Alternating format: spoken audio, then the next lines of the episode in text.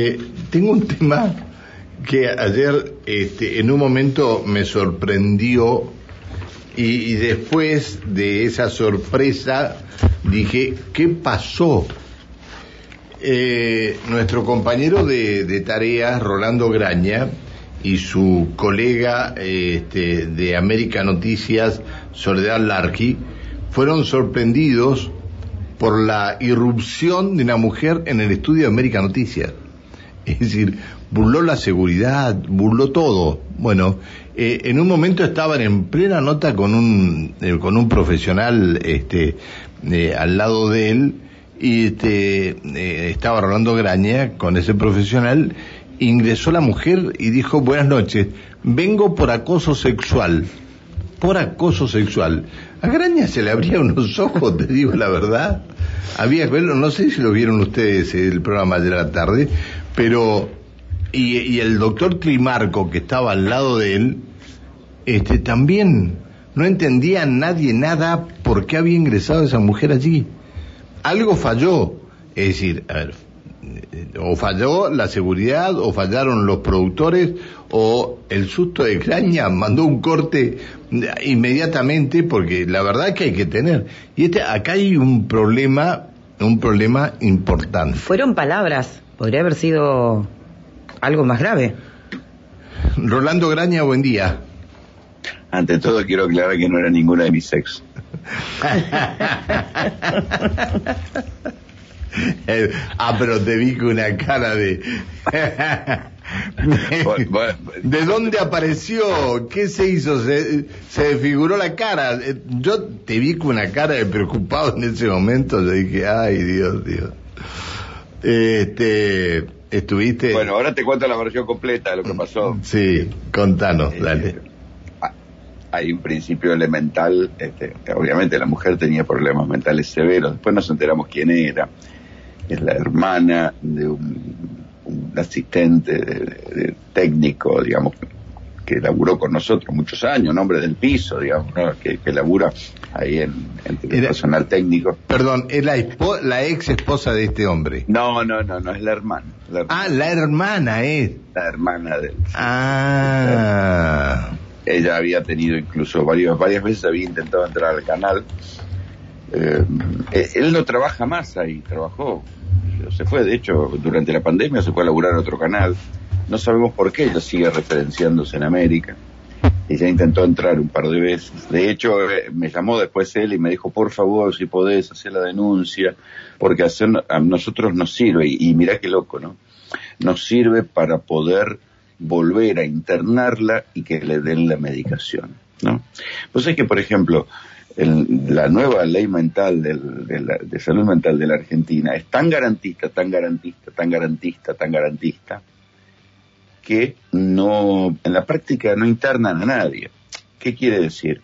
No pueden internar a nadie que no firme y no dé su consentimiento. Obviamente, ni adictos graves, ni gente con problemas de salud mental severos, ninguno va a decir, sí, intername, intername por favor, poneme un moño y dame medicación.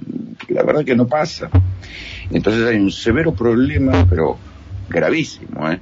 Que no dejan internar a la gente. A ver, ¿qué es lo que dice la ley de salud mental? Que hay que hacer un equipo interdisciplinario y que todos se pongan de acuerdo y que ahí se defina la internación y ese dictamen es este, para el juez y recién ahí el juez puede eh, avalar la internación. Se tiene que haber un dictamen interdisciplinario.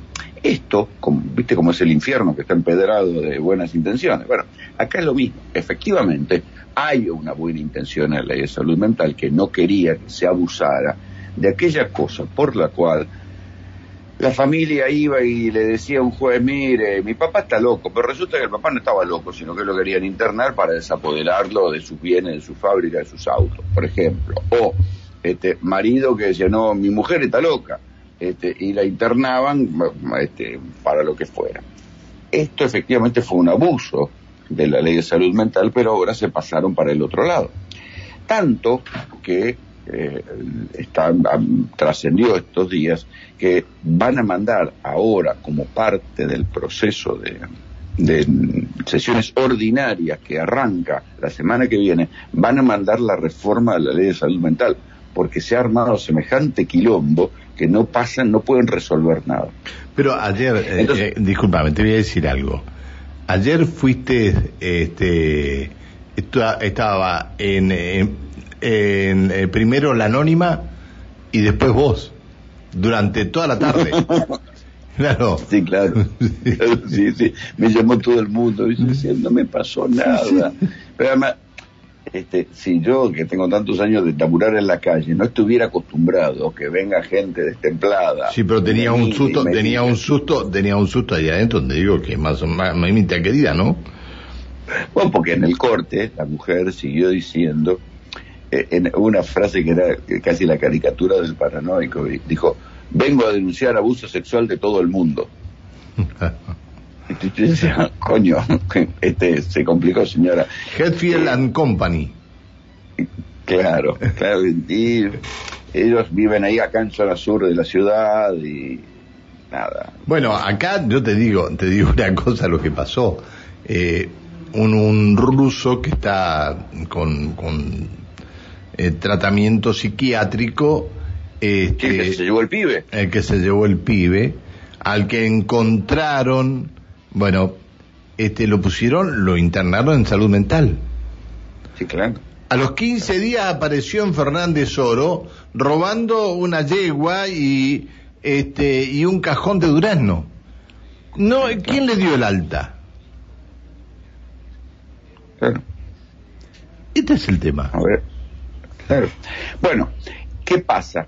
Si eh, la persona que está en semejante estado de salud mental no consiente el tratamiento, no te digo ya eh, este, el aislamiento, el tratamiento no lo toma. Y esto es lo que pasa vuelta a vuelta.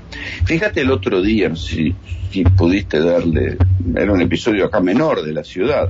Resulta que un tipo andaba por la zona de Belgrano R, uno de los barrios más paquetes acá de la ciudad, repartiendo palazos. Pero no palazos, así nomás amenazaba el tipo venía de atrás, porque no era, era loco, pero no tonto, venía de atrás y te sacudía, le sacudía en general a las mujeres y a los pibes, a niños, un palazo en la cabeza. Pero palazo, soberano palazo. Una mujer terminó con todo el cuello colorado, este palazo, gente que terminó, tuvo que atenderla, te podía haber fracturado la cabeza a alguien. Hay un video de un, señor que va con el nene, está parado con el nene, un nene que tendría, no sé, 10 años, viene el tipo y le mete un palazo. Yo soy, soy este el papá de ese nene, lo corro hasta abajo de la cama y lo recago a patadas. Sí, bueno, pero vos porque eh, estás en condiciones de hacerlo. Bueno, pero te quiero decir, este, cualquiera se convierte en un monstruo. ¿Por qué te tenés que convertir en un monstruo vos? Porque viene un loco y te ataca. Porque el Estado tiene una ley de salud mental tan bizarra que no pueden cerrar un loco peligroso. Pasa lo mismo, pasa lo mismo que acá, pasa lo mismo que acá. El tipo es un indigente, eh, que seguramente habrá tenido problemas de adicción, a drogas duras, la droga dura le terminaron complicando su, estado de salud mental. Entonces, ¿qué pasaba? Entraba y salía, entraba y salía, entraba a la comisaría, el fiscal le decía eh, al policía, no, no, déjelo ir no, no, déjelo. Cuatro veces. ¿Hasta cuándo? Hasta que se armó quilombo por los medios. Cuando se armó quilombo por los medios, un juez puso los huevos sobre la mesa, firmó y lo mandaron al borda. Así es sencillo. Pero de casos de locos, de gente con problemas severos de salud mental, que nadie, que los jueces no quieren firmar porque la ley dejó un vacío y no los protege. Entonces los jueces que hacen, no, viejo, yo cuido mi laburo, yo no voy a firmar esto porque después viene alguno y me demanda, viene una organización de defensa de los derechos humanos y me demanda, y entonces yo por qué voy a firmar esto. Entonces los van dejando afuera, los van dejando afuera hasta que algunos son un desastre. Acordate del tipo que allá en Figueroa Alcorta este, apuñaló a un policía. Claro. Que se le fue encima a un policía y lo, lo apuñaló y lo mató. Después lo mataron a él un tiro. Pero fue lo mismo. El tipo tenía que estar internado Ningún juez firmaba la internación, le daban medicación, dejaba de tomar la medicación, porque la, así es la medicación antipsicótica. Te, mejora efectivamente en los casos de psicosis graves, pero la tenés que tomar. Si el tipo no la toma, ¿qué hacemos? Bueno, la, chica esta había dejado de tomar la medicación y estaba en ese estado de exaltación por el cual vino Decime Y- qué y uno- pensaste, decime qué pensaste cuando la viste al lado tuyo. que era uno de generación Zoe, que era el tema que estábamos hablando.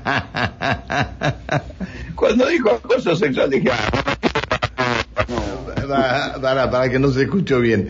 Cuando dijo, este, ah, cuando dijo que venía a denunciar acoso sexual dije, ah, entonces no me sirve para la nota. qué problema, es un problema, ¿eh? Es un problema. Ah, Y después, claro, encima en el canal están arreglando la vereda. Entonces, ahí como habilitaron otra puerta por el costado y los de seguridad en tiempo de la pandemia se, se sacaron los molinetes para no, viste, por aquella cosa que quedó que no había que tocar superficies. Claro. Se sacaron los molinetes y ya no hay que poner la huella para entrar. Entonces es un, es un pasillo directamente la entrada al canal. Y, y la entrada a los estudios, los estudios tienen que tener las puertas abiertas por aquello de que tiene que circular el aire, ni siquiera hay puerta. Se, está- se trabaja con la puerta abierta, se trata de que haya silencio en el pasillo central. Con lo cual entró, y entró, y entró.